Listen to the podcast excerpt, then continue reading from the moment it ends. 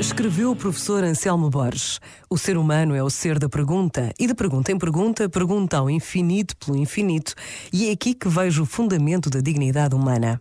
Um ser finito, imortal, ter em si a capacidade de pôr a questão do infinito. Falo porque tem algo de infinito nele, por isso é fim e não meio. Não tem preço, mas dignidade, como viu Kant. Por outro lado, como disse Heidegger, a pergunta é a piedade do pensamento. Este momento está disponível em podcast no site e na app.